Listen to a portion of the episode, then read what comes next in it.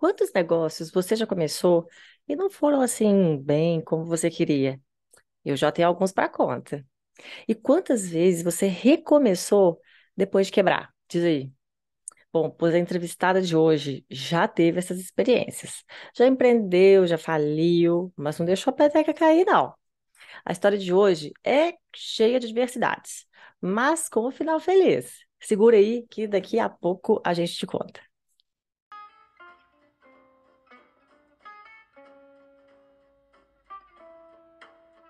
Bom dia, boa tarde, boa noite, boa madrugada, boa alvorada. Eu sou Juliana Mendonça e esse aqui é o Empreende Delas, um podcast sensacional sobre negócios criados, impulsionados, administrados ou impactados por mulheres.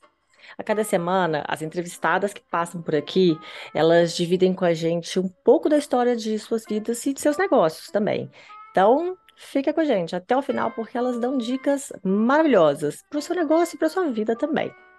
Ou se você está eh, me assistindo pelo YouTube, já faz a sua inscrição aqui no canal para saber mais, né? Saber sempre que sair um episódio novo. E já deixa também o seu joinha e me conta nos comentários qual foi a sua parte favorita do vídeo. E assim a gente espalha por aí esse podcast lindo que só traz temas sensacionais pra gente. Bom, já deixo os meus agradecimentos aos apoiadores lá do Apoia-se, que contribuem para a continuidade desse projeto. Vocês são lindos, muito obrigada para entender melhor como é que funciona, clica nesse link aqui de cima para saber mais do que, que se trata. E aproveita e vai lá no site apoia.se barra empreendedelas e deixa a sua contribuição. E se você, por acaso, estiver fora do Brasil, mas também está assim, morrendo de vontade de dar aquela força, dá uma olhadinha no Patreon. Lá do endereço patreon.com barra empreendedelas. E por fim, gente, pulo gato que é uma maneira ótima de contribuir sem desembolsar nada. É só escutar os episódios pela plataforma Orelo. E pode dar uma forcinha a mais por lá também. E aí pode contribuir com o valor que quiser. Dica boa, hein? Bom, e vamos à conversa de hoje com Rafaela Sequinel, CSO e sócia na FIDS. Ela é empreendedora e mãe, com mais de 12 anos de experiência em vendas. Ela construiu a máquina de vendas e estratégia de go-to-market da FIDS, contribuindo para que a empresa crescesse de 16 mil para 1 milhão de MRR, ou seja, faturamento mensal. Isso em três anos, gente. Sales Manager certificada pela Google, com ampla experiência em vendas complexas B2B. Mas tem muita história aí no meio do caminho, gente. Presta atenção que ela vai contar mais detalhes para gente. Oi, Rafa, seja bem-vinda ao nosso espaço de trocas de experiências, de negócios, de inspirações. Tudo bem com você? Oi, Ju, tudo bem? Eu que agradeço aqui o convite para participar desse super bate-papo aí que a gente vai ter. Ah, maravilha, vamos mesmo. Vamos mesmo que sei que vem muita história boa por aí, né? Sim. Então vamos começar. Mas a gente não vai começar com a sua história, não, tá? A gente vai começar assim, sabendo mais de você num outro sentido. Eu, eu gosto de pedir para as minhas entrevistadas para elas se definirem. Então, conta pra gente quem é Rafaela Sechinel. É assim que pronuncia mesmo? Sechinel?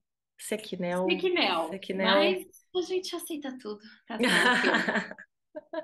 então, conta pra gente, vai, defina-se, defina-se primeiro.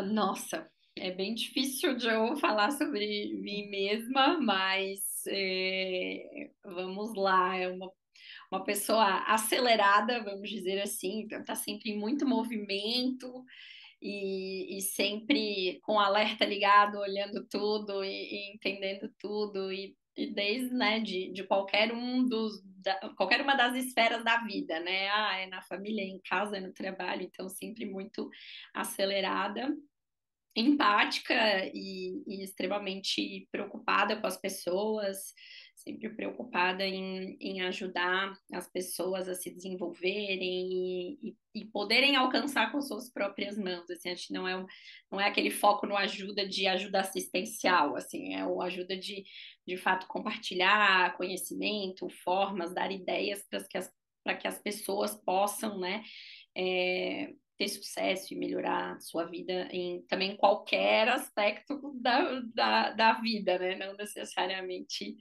profissional. alto astral e, e ansiosa.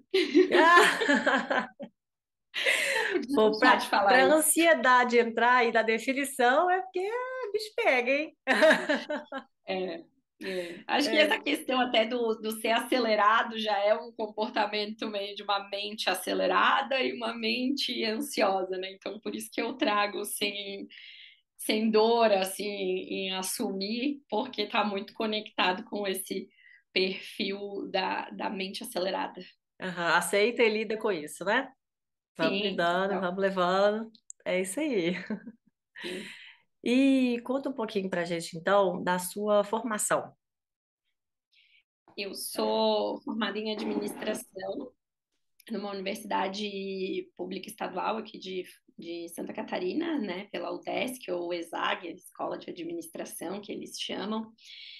É, entrei como segunda opção, vamos dizer assim. Eu estava muito na dúvida se eu queria ser administradora ou se eu queria fazer moda. E daí eu sempre dizia que, olha, já que eu quero trabalhar com moda, vai ser importante de eu saber administrar. E daí o moda ainda estava naquela dúvida se ia ser criação ou se ia ser mais para o lado do empreendedorismo, né? Mas eu já tinha certeza que as duas formações iriam me, me impulsionar. E daí a que eu passasse primeiro, eu começava. E, mas o, o, amor, assim, a que eu queria mesmo que começasse primeiro era moda, mas daí eu não passei no vestibular, no meu primeiro vestibular, e no, no vestibular do meio do ano não tinha moda, só uhum. tinha administração. E daí eu apliquei para administração e passei, e daí começou ali a minha, a minha jornada, e, e hoje eu olho para trás e fico feliz que tenha começado por lá porque depois tudo foi mudando, né? Metamorfose ambulante ali, e eu consegui aproveitar dos meus dois sonhos. Hum, então tá bom. E aí, então, bom, hoje você está na FIDS, né? Mas eu sei aí que foi uma história aí turbulenta, né? Fiquei sabendo que foram vários altos e baixos, né? E, ó, eu acho isso muito inspirador, tá? Isso aí é uma coisa que é bem motivadora, saber como é que foi, como que você caiu, levantou, levanta, sacode a poeira e dá a volta por cima, né? Total, então, total. Conta pra gente como é que foi, então. Então, né, como, como tu trouxe, tiveram vários, né, episódios e... Não, mas e eu quero desde o começo, hein? Ah, desde o começo. Senta que lá vem a história. Tá bom, vamos lá. Então, que bom que eu comecei pela minha formação, porque foi lá na faculdade que tudo começou. É, então, como eu estava na dúvida ali, moda, administração, comecei a administração e eu queria fazer um intercâmbio. Ia fazer seis meses nos Estados Unidos, queria aprender a falar inglês e tal. E daí eu, tá, mas né, a minha universidade é pública, não, não vou conseguir, assim, né, o investimento para poder me bancar lá seis meses, estágio, né? Aquela coisa, estágio paga pouco. Então, não ia dar. Eu, o que, que eu posso fazer? Eu, ah, lá no ensino médio, eu fazia umas bijuterias. E as pessoas gostavam e eu vendia. E se eu, ao invés de trabalhar só com encomenda, porque na época eu fazia para mim, e daí as pessoas olhavam e, ai, que lindo, eu, eu que fiz. Aí a pessoa dizia, ai, faz para mim também, quanto custa? E eu vendia sempre baseada nas coisas que eu fazia para mim e, tirava pedidos, vamos dizer assim, né? Eram encomendas. E daí na universidade eu parei e pensei, olha, se eu fizer, né, a mais, e daí já vai estar tá ali pronto, né? Aí já começa aquela questão ali do marketing, né, aprendendo na faculdade. Se já está pronto, já está na mão, a pessoa fica com aquela vontade de comprar mais aguçada do que ter que, né, encomendar e esperar ficar pronto e assim por diante. E daí eu montei ali uma caixinha de sapato com vários brincos, algumas pulseiras, né, algumas bijuterias que eu mesma montei. E daí eu vendi, né? Tem a minha irmã, a minha mãe, então, né, várias mulheres na família, e daí eu vendia na faculdade, a minha irmã vendia na faculdade, ela estudava direito, então já estava mais terminando a faculdade, quase se formando, e daí várias amigas que já estavam até trabalhando, não era estágio, então, né, um poder aquisitivo maior e que eram ótimas clientes. E a minha mãe também, professora, levava para o colégio, várias professoras mulheres que também compravam e tal. E aí eu comecei ali informalmente. Fui para o meu intercâmbio, porque o objetivo era muito claro, ganhar o dinheiro para ir para o intercâmbio. Fui para o intercâmbio e, e eu sempre gostei de vender. E aí, quando eu voltei, eu vou atrás de um estágio? Acho que não é bem isso que eu quero. Já que deu, né? Eu, eu me dediquei um pouco, né? Estruturei ali, foi uma coisa rápida de seis meses. E deu para ganhar dinheiro com a bijuteria, acho que existe uma oportunidade aí. Vou, vou pensar o que, que eu faço. Aí deu um mês, mais ou menos, que eu tinha voltado do intercâmbio, e, e aí eu decidi que eu, se era para fazer, então também não ia ser na caixa de sapato, ia ser uma marca, é, eu ia focar em vender para lojas, para tirar né, pedidos maiores e não ficar muito ali. O, o desafio né, do, da venda para a pessoa física era cobrança. Só uma crédito. O, o intercâmbio foi no meio do curso ou foi no final? Foi no meio. Ah, tá. Você voltou ainda voltou para a faculdade. Já voltei para a faculdade. Ah, tá. Já voltei, foi no meio. Foi, um, foi uma pausa, assim, que eu fiz seis meses para fazer o intercâmbio e depois voltei para o curso. Ah, sim. Aí você estava falando do pagamento, do cartão. É, e aí a uhum. grande dificuldade era cobrar as pessoas, e eu não gosto muito de cobrar. E não, o cartão de crédito não era algo assim tão comum de tu ter uma maquininha, né? Então eu não estava no, no, ponto de, de, de, ter maquininha hoje em dia. Que ano que foi isso? Foi em 2000 e, e agora tem 16 anos atrás, então foi. No túnel do tempo. É, mais pela idade que eu tinha do que o ano. Pensa o ano que você formou. É. O ano que você formou. É, então, né, 2022 menos 16 era 2006. Uhum. É. 2006 que eu comecei. E daí, como eu não, não era muito ali adaptada a, a fazer as cobranças, não, não gostava, eu decidi que eu ia vender para lojas, porque daí, pelo menos, se eu precisasse cobrar, eram poucas pessoas, né? Não eram muitas cobranças que eu ia precisar fazer, diminuir ali o risco da inadimplência. No pior do pior dos casos, eu pegava roupa e permutava. Ah. tava, tava tudo certo. Uhum. E aí foi quando começou a Rafaela Andrade Acessórios, e com foco total em, em venda né, para lojistas, principalmente lojistas multimarcas, e até muito mais focado naquele, né, naquele nicho de eu tenho roupa, eu tenho acessório, e a pessoa sai pronta aqui da minha loja. Tinha alguns clientes que eram lojas focadas 100% em acessórios, mas a maioria era multimarcas. Aí foi uma, foi uma ascensão rápida, assim, foi logo que, que fundaram o microempreendedor individual. Eu lembro que eu estava contando os dias, assim, eu montei a empresa em agosto, em setembro começaram a, a lançar as primeiras, os primeiros meses, só que não foi para o Brasil todo de uma vez, então começou em alguns estados e eu ficava ali contando os dias para vir para Santa Catarina, porque eu não queria abrir uma empresa, eu queria, né, aquele formato mais enxuto, era o ideal para aquele momento, né, uhum. né, e, e, aí eu fiquei aguardando ali, foi, foi nos primeiros meses aqui em, em Santa Catarina. E daí a gente tinha né, uma, uma produção de 1.500 peças mês, mais de 100 pontos de venda no Brasil todo. Olha é, só, que legal! Fui para a Semana de Moda do Rio, São Paulo Fashion Week. Gente, que legal! É, foi. É. Às vezes eu, eu, eu subestimo, assim, talvez essa parte da vida, eu conto rápido, daí meus liderados ficam, nossa, mas como que tu conta, assim, com uma naturalidade? Muito legal. Eu assim, ai, gente, eu acho que é porque como a empresa não deu certo, já tô dando spoiler, como a empresa não deu certo, não sei, assim, até que ponto, né, isso realmente contribuiu ali com a empresa, etc. Mas, enfim. Eu entendo, é, eu entendo. entendo por experiência própria também. É, hoje mais madura, eu entendo que sim, foi um grande marco, uma grande conquista, inclusive por ter sido né, uma das, das primeiras aí, empresas MEI É, eu fui até entrevistada pelo Pequenas Empresas Grandes Negócios, apareci na Globo, aquela coisa, Olha família só, inteira. gente, que legal!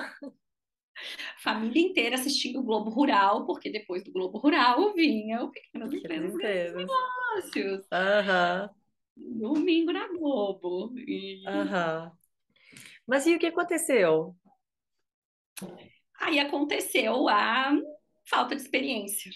Né? Eu, eu era empreendedora solo, não tinha sócios, É, todos os meus funcionários também eram iniciantes, assim, nunca tinham trabalhado na, numa fábrica e administrando. E, e eu achei que sozinha eu iria conseguir levar Pois é, mais. nesse ponto você era MEI ainda? Não, aí eu já era, Ah, já já tá. estava no Simples, tinha Aham, eram 15 funcionários, mais os PJs, vamos dizer assim, que como a produção é aham. bastante terceirizada e, e tem as fábricas que forneciam as peças, os representantes comerciais também eram PJ, então a, a 15 era a estrutura administrativa, assim. Eu fiquei meio um ano, não chegou a, não chegou a um ano, assim, na metade do, do ano seguinte eu já tive que, que fazer a troca, porque tem um teto de faturamento e tal, né? Então já foi, foi rápido assim a, a, a jornada de meio. E aí, né, quem faz tudo não faz nada, temos aí vários, várias falas que podem me, me descrever, né? E, e quem não quer né, largar de um lado vai perdendo do outro e assim por diante. E daí eu, hora estava na criação, hora eu estava na Hum, administração, aí no gerente de vendas, né? Faziam vários papéis ali dentro da empresa. E quando eu percebi que sozinha eu não conseguiria levar a empresa para o próximo nível, que eu precisava de, de, de mais administradores, ou um sócio ou uma sócia, precisava de mais pessoas ali olhando para o negócio, ele já estava num momento que não estava lucrando tanto. Foi bem numa época que veio bastante bijuteria da China, então veio a Ah, concorrência tá. também eu subestimei a concorrência da China, porque ah, não vai ter qualidade, então, né, ainda assim o nosso produto vai ser diferenciado e etc. E daí juntou um pouquinho de tudo, o time também se desmotivou, meus representantes comerciais foram abordados por outras marcas, que daí ofereciam comissões mais altas, e daí ficou aquilo só por dinheiro e não e perdeu um pouco, eles perderam um pouco do propósito, muito porque eu, como líder deles, não conseguir cativar, né, é, a, o engajamento deles e até o, o, o, propósito de estar ali na marca e não ser só por dinheiro, né? E aí aquele Aham. senso de pertencimento se perdeu. Aí o avião nunca cai por um só motivo, então é, aqui é um pouquinho de cada um e cada um teve uma certa contribuição. E aí a empresa faliu as contas pararam de fechar, eu ainda demorei um pouquinho para aceitar, peguei alguns empréstimos, acreditando que eu ia conseguir dar a volta por cima, né? E ah, não, foi só uma coleção que não encaixou, a próxima coleção vai encaixar e a gente volta a vender.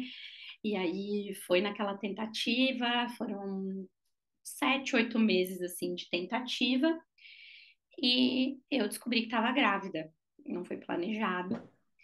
E, e aí eu, eu descobri que estava grávida do Lucas, e daí eu, gente, não dá para eu continuar tentando nessa energia aqui que eu tô, que imagina, era uma energia gigantesca que eu estava investindo ali para tentar reerguer a empresa.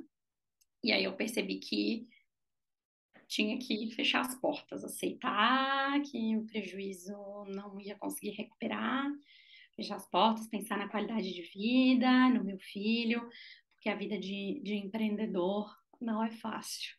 Né? E, e aí foi quando encerrou aí a Rafaela Andrade A- Acessórios. Abriu mão de um filho em favor de outro. Exato, exatamente, exatamente. E aí, grávida, com uma experiência de empreendedorismo solo, mesmo que eu botasse lá no meu currículo, né? Ah, alcancei X pontos de vendas e não sei quantas peças e etc. Isso no currículo não, não é visto assim como um uau.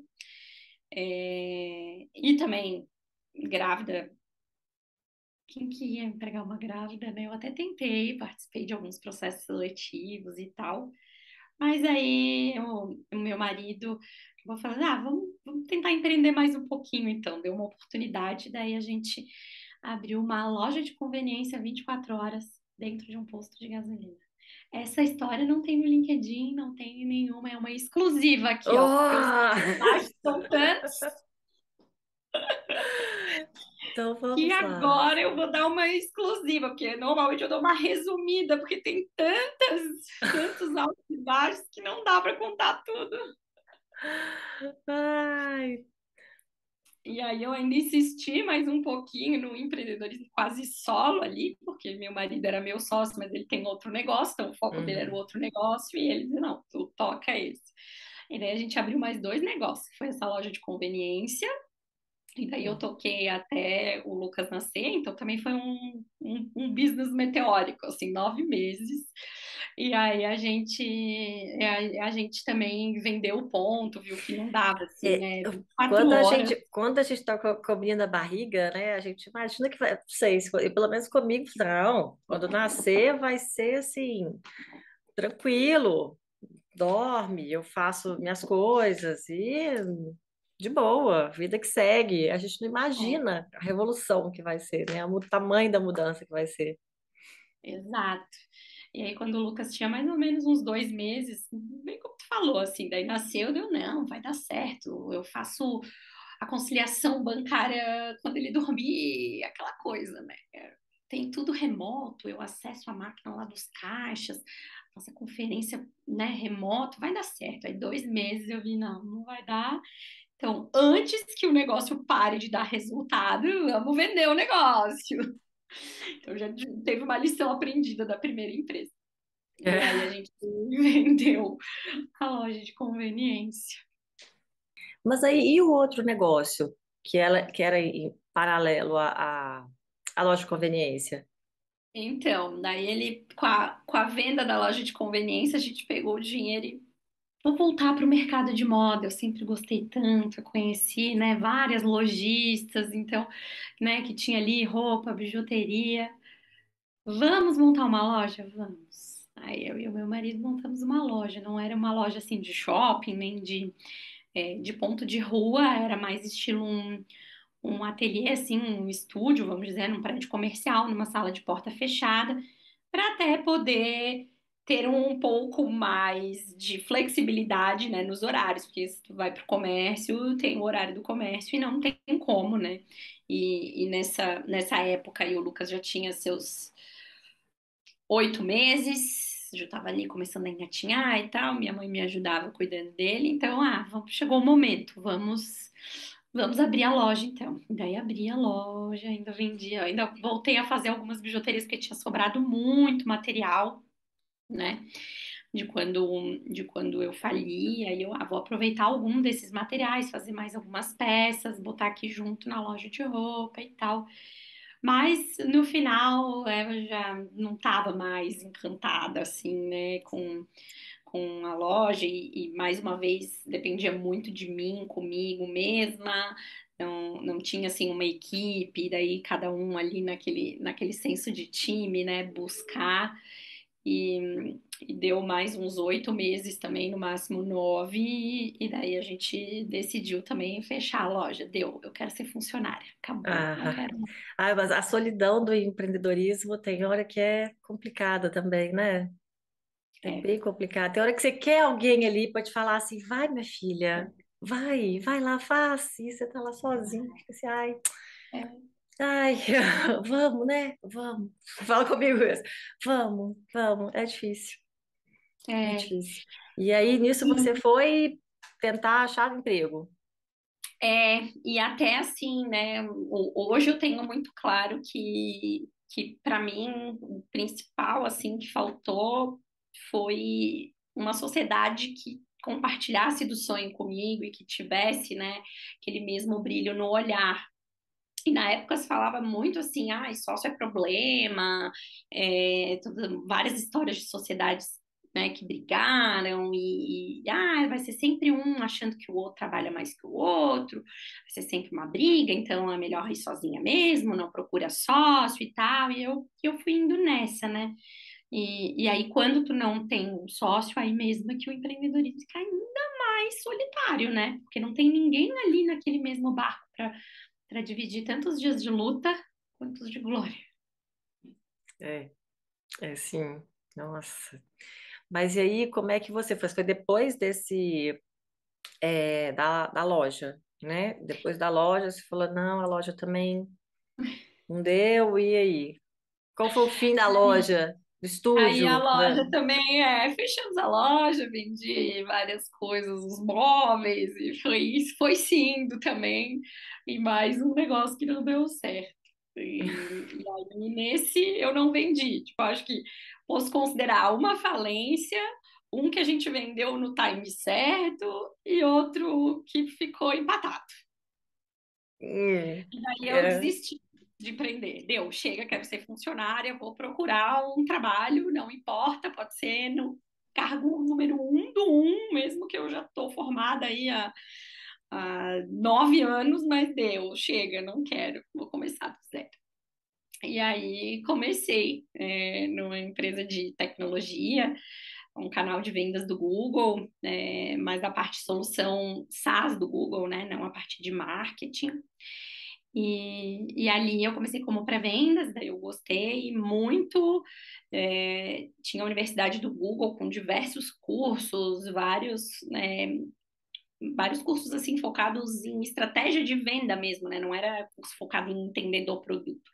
E daí eu estudei muito e fiquei apaixonada por, por aquele processo assim consultivo e, e o uso de tecnologia para impulsionar os negócios, né? Então, como eu tinha vindo de, de negócios que né, sofreram ou não deram muito certo, quando veio esse apelo assim, não, a gente vende solução para outras empresas, né, para elas conseguirem alavancar os seus negócios, assim, trazer tecnologia para facilitar compartilhamento, né, e, e poder trabalhar de qualquer lugar. Então, aquilo bateu, assim, muito forte em mim, e daí eu consumi muitos conteúdos, adorei aquele universo, e até que eu acho que eu quero vou ser líder, né? Acho que agora eu não quero mais ser uma funcionária que só olha pro, pro meu nariz. E eu sempre pensava assim, não, eu quero ser aquela funcionária que eu sempre quis ter.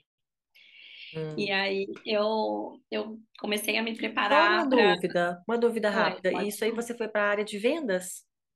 Sim, pré-vendas, ah, tá. depois vendas. É, e aí começou. Nossa, eu, eu imagino o impacto para você, né? Porque você trabalhava com vendas, mas venda física ali, né? E Bem aí? diferente. Pois é. E aí se capacitar, né? Aí entender essa É, dinâmica toda nova. Sim, o que de fato pegou ali é que eu sempre gostei de vender, não importava o que fosse. E o que até me fez, em alguns momentos, né, a própria loja não dar certo, é que eu não, nunca consegui vender algo empurrado, assim, putz, eu tá feio, mas assim, eu preciso vender, vou dizer para a pessoa que tá legal.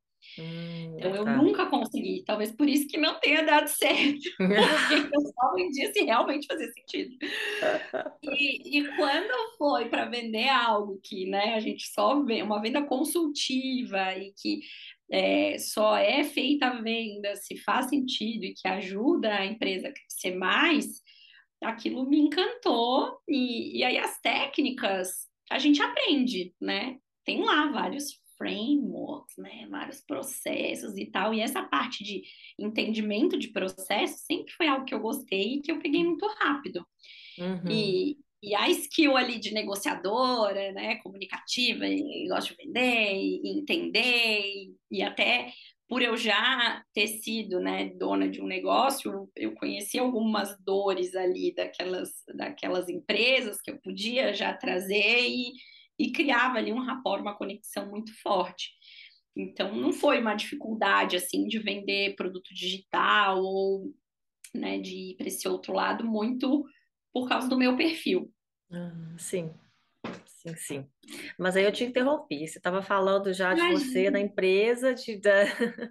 quando você Se deixar eu falo ser líder.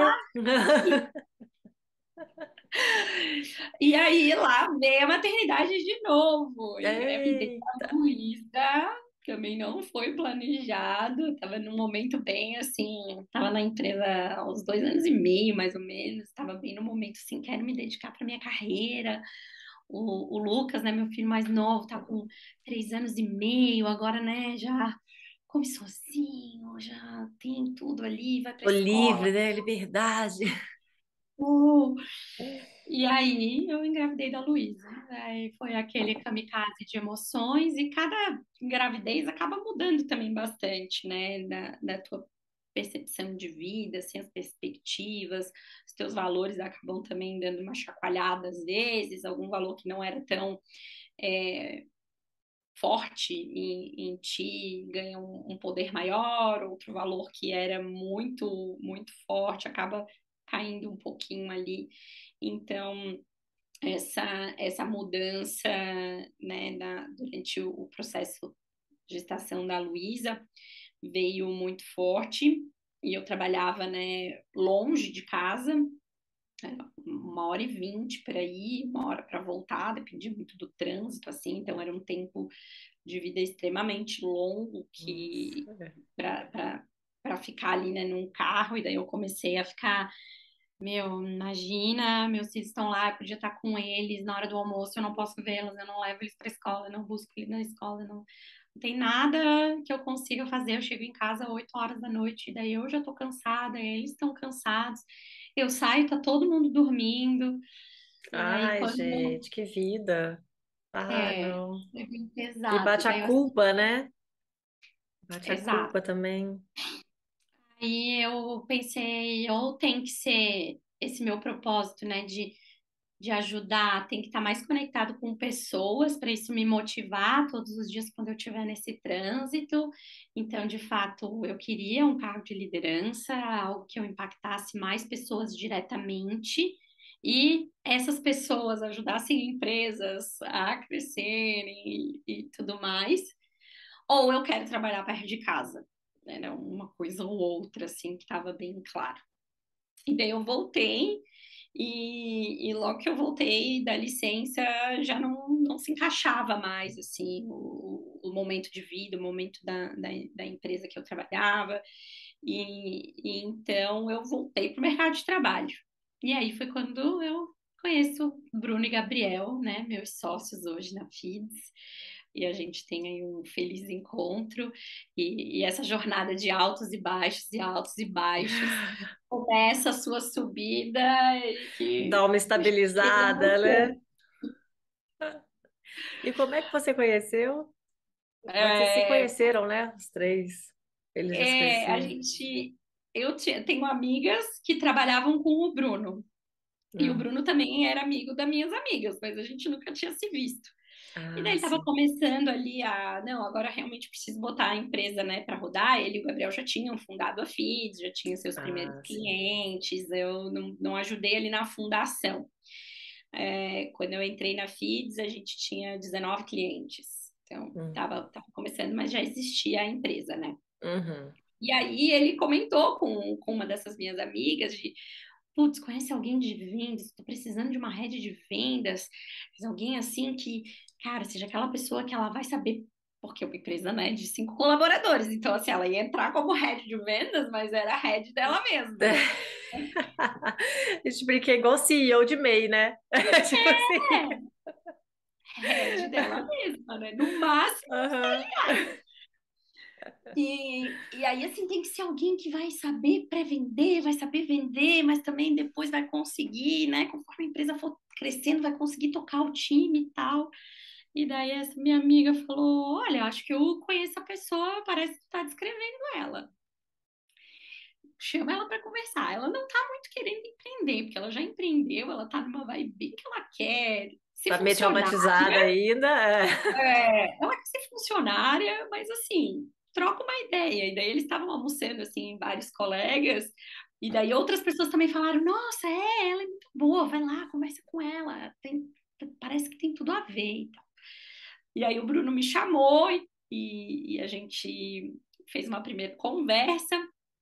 E daí ele falou: Ah, eu tô procurando uma rede de vendas e tal, mas hoje a gente só tem um estagiário de pré-vendas, então é para estruturar todo o time e tal. Eu disse: Tá, mas tu não quer uma funcionária, tu quer uma sócia. É. Porque né, a pessoa vai ali, cinco colaboradores, 14 clientes, não é uma funcionária que tu quer, tu quer uma sócia. E, e aí eu, ah, não sei se é bem isso, que eu, se, se é esse o meu momento e tal. E, e, aí ele, não, mas vamos trocar uma ideia, conhece o Gabriel, vem aqui conhecer a nossa, nossa sede. Eles tinham recém saído do co-work ido para um co-work, mas daqueles que tu tem a salinha fechada, assim, então, uh -huh. a sede. Assim. Uh -huh.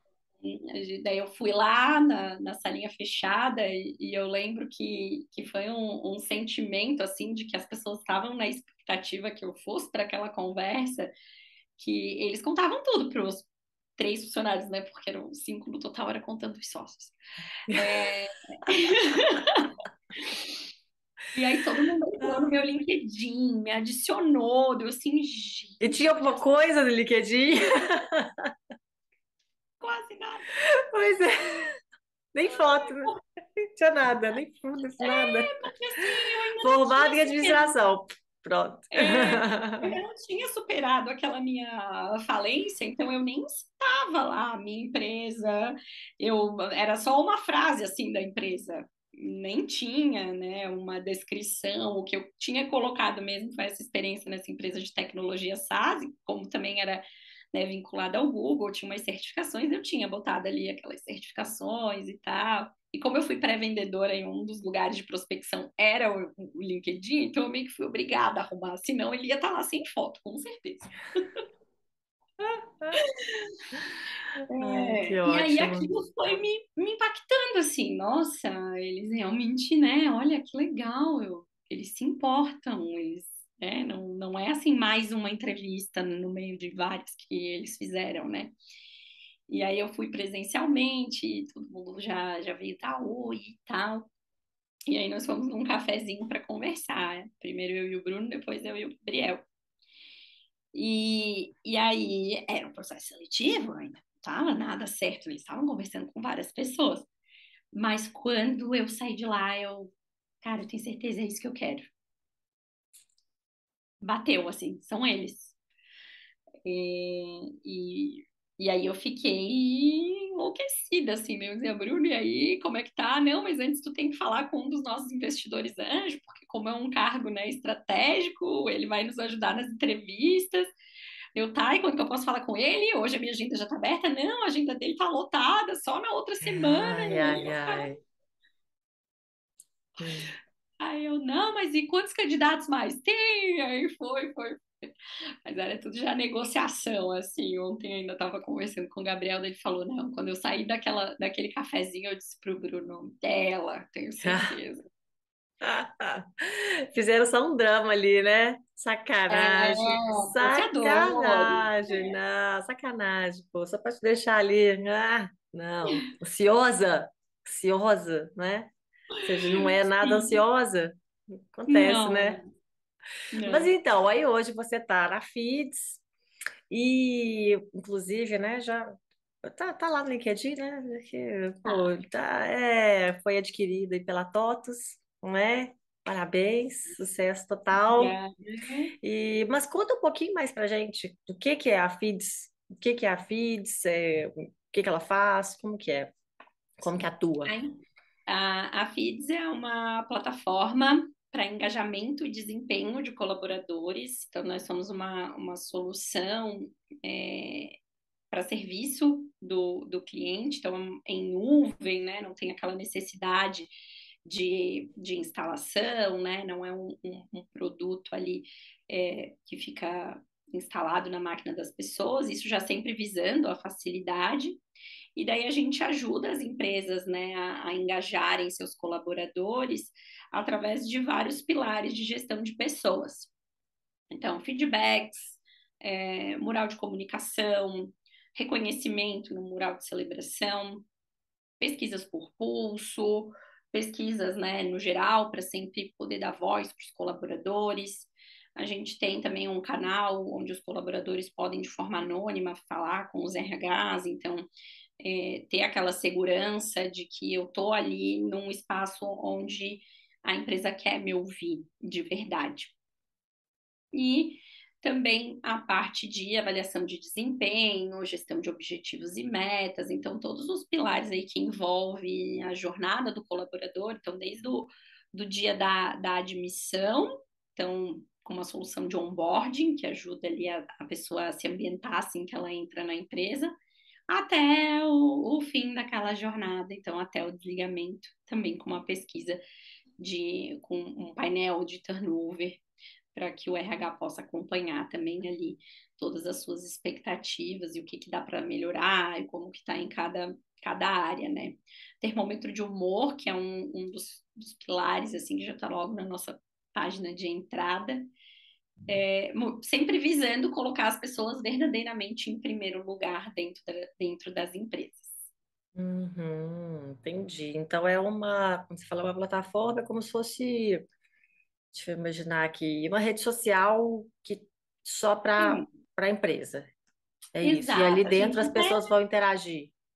Exato, a gente até fala que é como se fosse uma mini rede social corporativa, né? Porque vai ter uma timeline, a galera vai poder postar, curtir, comentar, mas ela traz daí alguns ou, algumas outras ferramentas também conectadas, né, com o, a gestão de pessoas. Mas é um, é um sistema né, que todos podem acessar, tem aplicativo no iOS, Android, e, e, a ideia é que ela seja uma solução que possa ajudar várias empresas com, com cada uma das suas necessidades. Então, o cliente pode trocar a cor do fundo, botar sua logo, então tem uma conexão ali, os colaboradores sabem que é uma solução FIDS, mas cada empresa bota sua carinha ali dentro do sistema. Hum, tá, entendi. Mas qual que é assim o benefício disso para a empresa ou para o colaborador? Para o colaborador, é de ele ter um espaço né, de comunicação e, e ali ele se sentir parte, né, então ter esse, esse pertencimento e para a empresa, porque a gente tem várias pesquisas né, que falam que colaboradores mais engajados produzem mais, empresas que têm né, um, um, NP, um ENPS, né, que é a pesquisa de satisfação, elas são mais lucrativas, elas crescem mais. Então, é pensando de fato em, em ter tanto o colaborador colaborador como a empresa alinhados num objetivo único e eles unirem forças para o crescimento e não ficar cada um para um lado ali, ah, eu puxo para a esquerda e a empresa puxa para a direita, e isso vai prejudicando até o desenvolvimento da empresa e o crescimento. Então, ali todos estão alinhados com a estratégia, com o que precisa ser desenvolvido, recebem feedbacks constantes e crescem, né? O colaborador cresce na sua carreira e a empresa se desenvolve e cresce também. Hum, bacana, legal. E outra coisa que eu vi, vi hoje também do LinkedIn, que vocês fazem o Feeds Day, né? O que que é o Feeds Day? Ele é aberto assim? Ou é só para... Como é que é? Quem quiser se cadastra, se inscreve, vai? Sim. Ou é online, o né? LinkedIn tá bombando, né? Vai ser um, é, é um evento próprio da Feeds. É, o Feeds Day é aberto ao público, a gente tem ingressos, aproveitem que estão acabando os últimos é, lotes. Mas aí pode, tem que falar para as próximas, tem que falar, ó, sempre tem e tal, porque dessa vez não vai dar tempo de, né? Imagina que o podcast vai ficar aí, quem entrar, escutar, é, vai ficar muito você está ouvindo aí depois de muito é, tempo. É, eu, eu falo que o podcast é tipo uma cápsula do tempo sabe? É. Vai escutar e saber o que estava acontecendo naquele dia tal, naquele tempo. Mas enfim, de olho, te, te, te sempre... interrompi de novo. Imagina, fiquem de olho, porque sempre temos Feeds Day, então é, é um evento focado para a gestão estratégica de pessoas, com muito compartilhamento né, de, de cases é, de, de gestão, então como estou né, com um workshop de desafios aqui em implantar a cultura de feedback. Vai ter um workshop onde eu vou poder ali na prática entender como que eu trago isso para minha empresa, né? Porque não existe assim uma receita de bolo. Quando a gente fala de gestão de pessoas e cultura organizacional, cada, cada empresa tem a sua e não adianta querer copiar do vizinho. É, uhum. Até tem algum, algumas diretrizes, mas cada empresa vai adaptando ali, vai tendo seu tom e voz a cada uma daquelas, daqueles processos. Então, são diversos profissionais de RH compartilhando né, seus conhecimentos e, e toda essa estrutura para que cada RH também possa é, fazer isso, né, aplicar essas boas práticas na empresa. Além do evento presencial, a gente também tem o evento online. Então, tem aí Day também na cápsula do tempo. É, então, você pode procurar pelo Day online, não importa o dia do ano, gente. Ah, muito bom, muito bom. Mas é, me conta uma coisa aqui que a gente estava até falando antes, né, de começar a gravar. É, efeito pandemia. Como, qual foi o impacto para vocês da FIDS, da, da pandemia, daquele, né, dessas todas essas mudanças aí que a gente viu? É, se foi mais um ali, um, um, um, bumpzinho, vamos dizer assim, nessa jornada de altos e baixos, não detalhando tanto a da FIDS, mas a gente, né, em 2019, tinha 19 clientes, é, eu entro para tracionar, né, vendas, a gente começa a crescer de forma muito acelerada, 2000, segundo semestre de 2019, participando de vários eventos presenciais, né? Fizemos o Feeds Day também, foi, foi em Florianópolis, né? O primeiro Feeds, primeira edição do Feeds Day foi em 2019, com várias contratações, planejamento estratégico 2020, fantástico. Linha de crescimento, participação dos maiores eventos de RH presencialmente, contratos fechados, tudo lindo, maravilhoso. Primeiro. Feeds Day, porque a gente estava né, planejado fazer quatro Feeds Days presenciais em 2020. O primeiro Feeds Day Curitiba, mês de março. Vamos Feeds Day e tal, organizou vários clientes, várias pessoas ali do, do, do ecossistema de Curitiba e tal. No dia do evento, começa o burburinho. Empresas de São Paulo amanhã já não vão trabalhar presencial. Aí o, um outro palestrante, ah, trabalho aqui na empresa, acabei de receber um e-mail que é para ir lá pegar todos os materiais e ficar em casa. Grupos da, da Endeavor que, que tem conexão internacional dizendo, não, lá na Europa já está tudo fechado, cara, nós já vamos adiantar aqui, mesmo que antes do sul já, já vamos fechar tudo. E aí a gente, viu, e agora? Era uma quinta-feira. Sexta Não dava chegou, nem para acreditar, né? Não dava, e chegou. Não, hoje o escritório da sexta ainda teve expediente, segunda-feira foi. Todo mundo só chega na empresa, pega suas coisas e vai. Não teve expediente, ficou caneca com café em cima das mesas, foi tipo um holocausto. E aí a gente. Cenário tipo Walking Dead, né? Exato. E aí uma startup, né? Ainda não dava lucro, tem o caixa dos nossos, tinha ainda em caixa, né, o dinheiro dos nossos investidores anjos. Vamos pivotar aqui o, o, o plano de negócio, vamos voltar nas metas, tá? Qual é o foco agora? Break e vá, ou, né, vamos empatar ali. O nosso gasto mensal tem que ser, no mínimo, o que a gente já tem de receita dos nossos clientes mensalmente, para a gente não comer todo o nosso caixa, caso isso ainda piore ainda mais, né? E aí ali as vendas ainda não, não tinham parado, o mercado ainda estava né, é, um pouco incerto, e, e aí a gente começa a enfrentar o primeiro baque assim, de clientes pedindo para congelar contrato, né, e, e aquela tensão de todo mundo corte de custos e etc.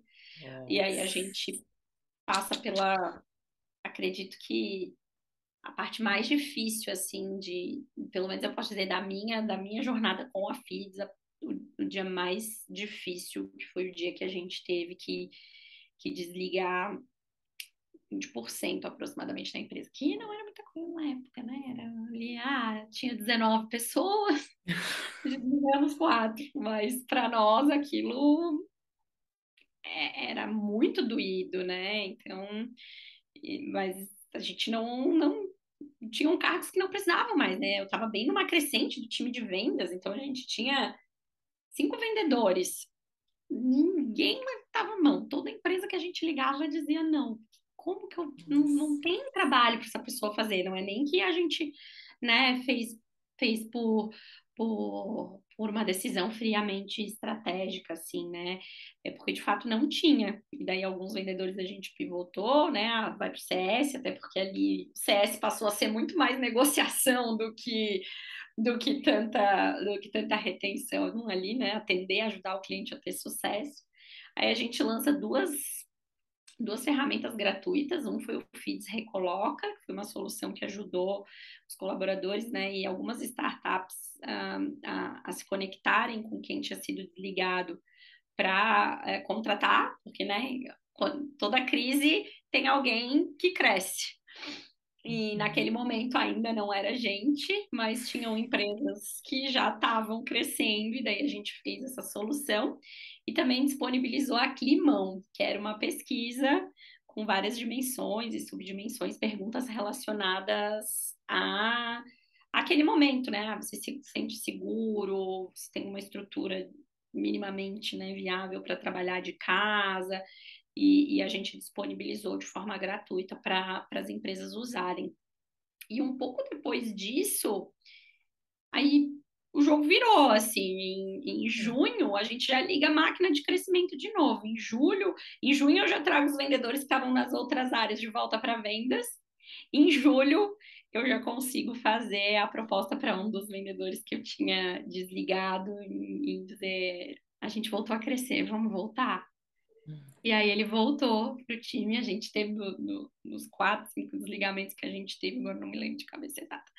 Dois voltaram, ah, gente, assim que a gente voltou a crescer, a gente procurou todos os, né, procurou ali as pessoas para entender se elas queriam voltar, alguns já estavam recolocados e dois voltaram. E ali a pandemia acabou nos favorecendo, vamos dizer assim, né, por ser uma solução online que pergunta, né, tem um termômetro de humor, tem como as pessoas se comunicarem online e e tudo mais, então ela ficou necessária para as empresas, né, para elas conseguirem saber como seus colaboradores estavam cada um lá na sua casa.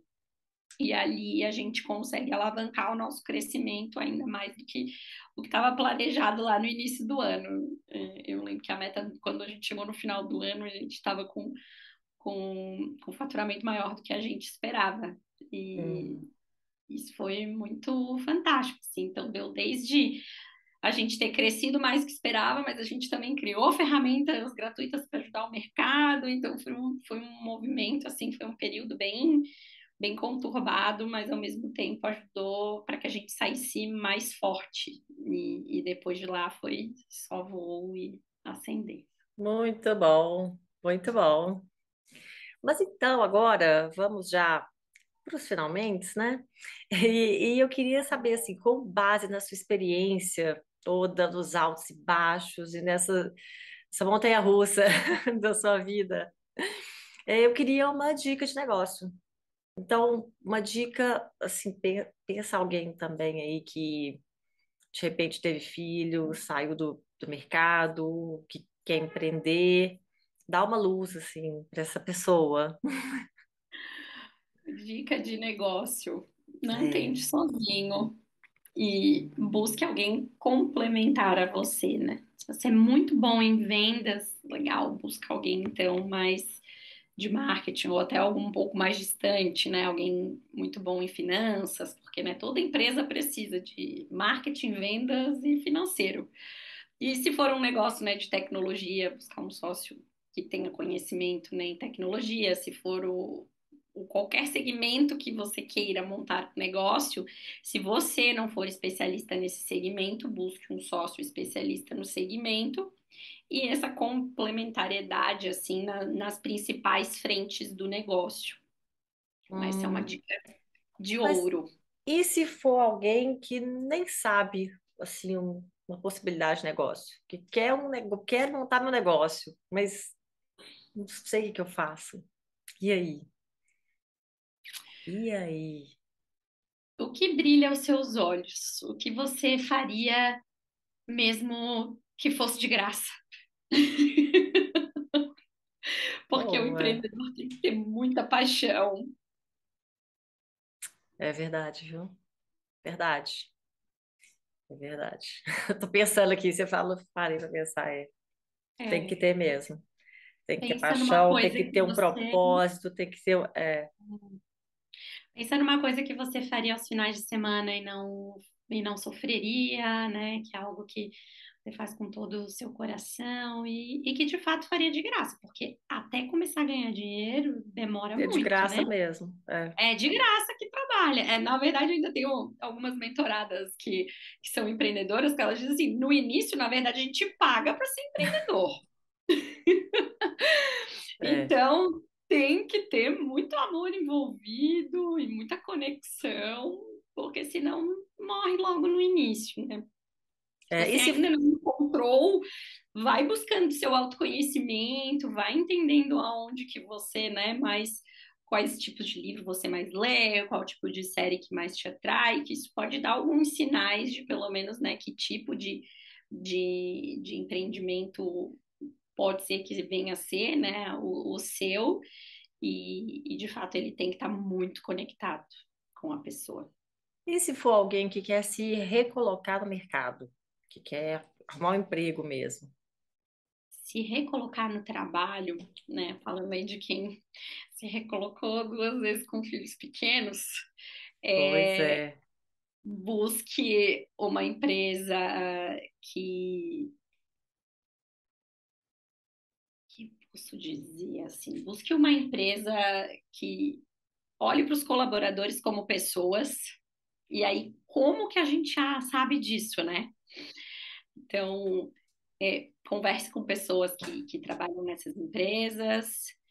E, e aí um pouquinho mais atrás, né? Ah, mas para eu chegar nessas vagas, né? Para eu chegar nessas empresas, busque conhecimento, faça curso, tem muito curso livre, muita coisa gratuita na internet.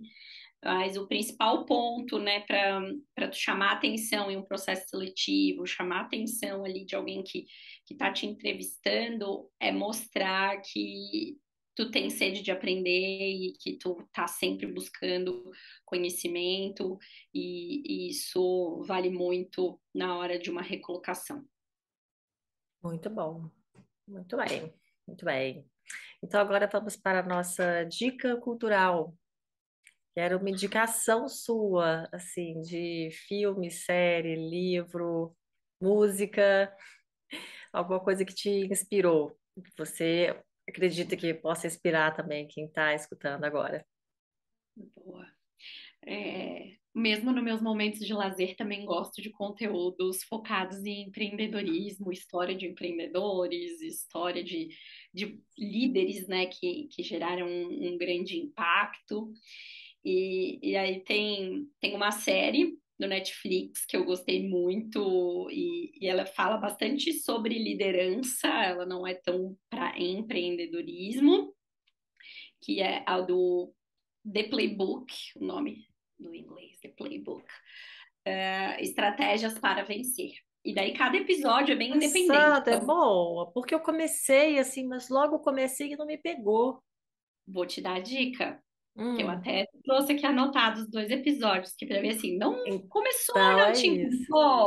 São os episódios do meio que são sucesso. Que são o episódio do José Mourinho, que ele conta bastante de como foi ele ser treinador do Cristiano Ronaldo, como é esse relacionamento, e um episódio do Patrick, e não sei pronunciar o sobrenome dele, mas ele é. Só letra, só letra.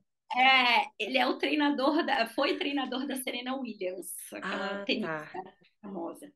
Esses dois episódios, eu até olhei aqui, é o episódio 3 e 4, exatamente no meio, porque tem seis episódios. Esses dois episódios são fantásticos. Bom saber. São parada obrigatória. Bom saber, porque o primeiro não, não me pegou.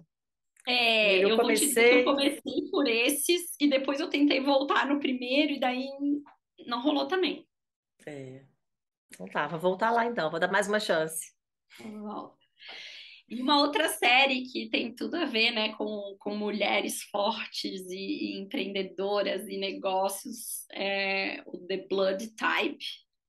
É, também o nome é, inglês, no, Netflix. É, é, é uma editora de uma revista, é uma diretora de edição de uma revista de moda. E ela é uma mulher super forte, assim, lida com vários, com o board, e daí um board todo cheio de homens, e daí ela entra poderosíssima, assim. Então, nossa, é uma série que eu adoro, ainda mais que eu gosto de moda até hoje. Embora eu não empreenda com moda, mas até hoje eu gosto. E aí ela é de uma revista de moda. Então é uma ah. série que eu gosto demais e é uma super dica cultural, assim, de quem está empreendendo e quer, né, ou pense em empreender e, e, ou, e ver um pouquinho, assim, dos bastidores, dos desafios, o que a gente encontra, então, de forma leve, mas ainda assim está nos ensinando sobre essa vida de empreendedora. Ah, muito bom, muito bom. Então, agora, para a gente finalizar mesmo, passa seus contatos para quem quiser saber mais sobre você, sobre a FIDS. Perfeito. Então, se você se interessou aí pela FIDS, achou que fez sentido, né, a nossa solução, vocês podem nos encontrar em todas as, as redes sociais como FIDS Oficial ou né, o site FIDS, F-E-E-D-Z.com.br. O meu e-mail é rafaela, feeds, então mesmo, né? feedz.com.br. É, e no LinkedIn, Rafaela Siquinel, é, pode jogar lá na, na barra Rafaela Sequinel Feeds vai me achar, ou até no Google, se jogar Rafaela Sequinel e, e Feeds vai me encontrar. Eu, eu gosto muito é, dessa rede social, é a rede social que eu mais gosto. E, e principalmente porque eu me conecto com vários empreendedores, tenho mentoradas, tenho mentores, então existe muita troca ali profissional rica. E, e, como eu gosto muito de aprender na prática ou com casos práticos, faço muito esse processo né, de mentorar como ser mentorada para ajudar no meu desenvolvimento. E isso foi primordial, sem dúvida nenhuma, para o desenvolvimento da minha carreira. Ah, bacana, legal demais, Rafa. Então, muito obrigada Adorei. Imagina, eu que agradeço adorei, adorei essa história toda. Foi... Passou muito rápido, né? É. Tem muita história, é. né? Pois Foi é, ótimo. gostei, adorei. Pô, tem histórias inéditas aqui, gente. Ah, é. Tô muito chique. Não, mas amei, de verdade. Eu adorei, tá de parabéns aí com a FID, parabéns também agora com a aquisição da TOTUS. Viu? Muito, muito, muito bacana. Muito legal. Obrigada. Então, tá bom. Então, beijo para você e até a próxima. Beijo, beijo pessoal, até a próxima. Por hoje é só, amiguinhas. Muito obrigada por continuar comigo aqui até o final. Se você, por acaso, se lembrou de alguém que pode gostar desse conteúdo também, ou que está precisando de uma inspiração, indica a gente. Compartilhe nas redes sociais, manda no grupo do Zap e vamos divulgar esse projeto lindo por aí. Você também pode saber mais sobre esse projeto do podcast no site empreendedelas.com.br e entrar em contato pelo formulário que está lá. Pode também seguir o perfil no Instagram e Facebook, que é o arroba empreendedelas. Se quiser me seguir no LinkedIn também, por acaso, aí sou eu mesma, Juliana Mendonça. Eu agradeço novamente aos apoiadores lá do Apoia-se. Lembrando que se você não está no Brasil, também pode apoiar pelo Patreon, que é o patreon.com.br empreendedelas. E é isso, gente. Eu fico por aqui. Fico por aqui e te espero no próximo episódio com novas histórias inspiradoras dessa mulherada linda que está passando por aqui. E vamos que vamos, porque para se aventurar nesse mercado, já sabe, né? O que a gente tem? O que, que a gente tem que ter? tem que ter peito. Até semana que vem. Tchau, tchau.